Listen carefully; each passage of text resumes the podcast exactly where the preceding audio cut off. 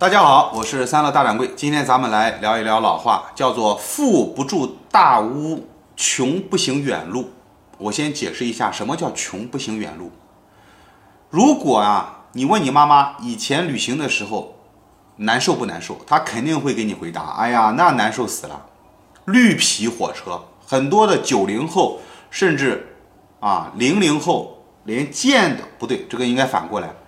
很多零零后甚至九零后见都没见过什么叫绿皮火车。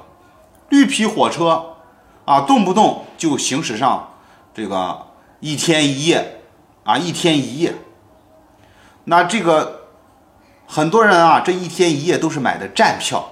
为什么买站票？便宜。很痛苦，厕所里面都有可能睡着人。这个过道里面横七竖八的全部都是睡着人。你要去解手都没有办法，很多人就想着买一个成人纸尿裤穿，啊，没有办法。路上呢也没有什么吃的，那个时候只有方便面，啊，甚至呢做几个大饼。更好的呢就是煮上十几个鸡蛋，就是白水煮蛋，十几个鸡蛋随身带着。为什么带白水煮蛋？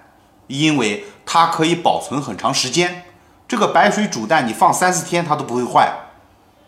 那很多人路上就揣着白水煮蛋，那个时候你要在火车站，你能看到各个各种各样的人，骗子、小偷，小偷最多。西安火车站在，在这个十年前啊，那完全就是一个贼的贼的王国，小偷的王国啊，贼的王国。所以西安现在有一句，这个我看到很多人经常把一句话挂在嘴边，就是什么“贼贼”。大掌柜不知道是什么意思啊？虽然我不知道什么意思，但是我觉得说呃我贼，我觉得有点像骂人的话啊。虽虽然大掌柜还不了解这句话到底是什么意思啊，可能是的意思。好。在这样的环境下，如果你出趟远门，啊，有被偷钱的风险，有上不了厕所的风险，哈，你想一下，多痛苦啊！所以，穷人莫行远路，说的就是这个。那个时候大家的经济水平都不高嘛，都没钱嘛。有钱人毕竟还是少数人嘛，有钱人少数人他就买卧铺了，卧铺比坐票要贵一点。坐票比站票要贵一点，它是分档次的嘛。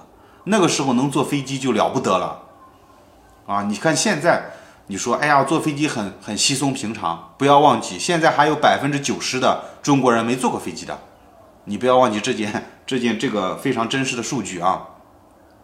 穷人莫行远路，放到现在其实也是啊一样的成立的。你家庭经济不好。你开车自驾游，你得把你的小面包车改装，别人直接开一个九百多万的、九百多万的大房车，你看对吧？他就可以走到任何地方去。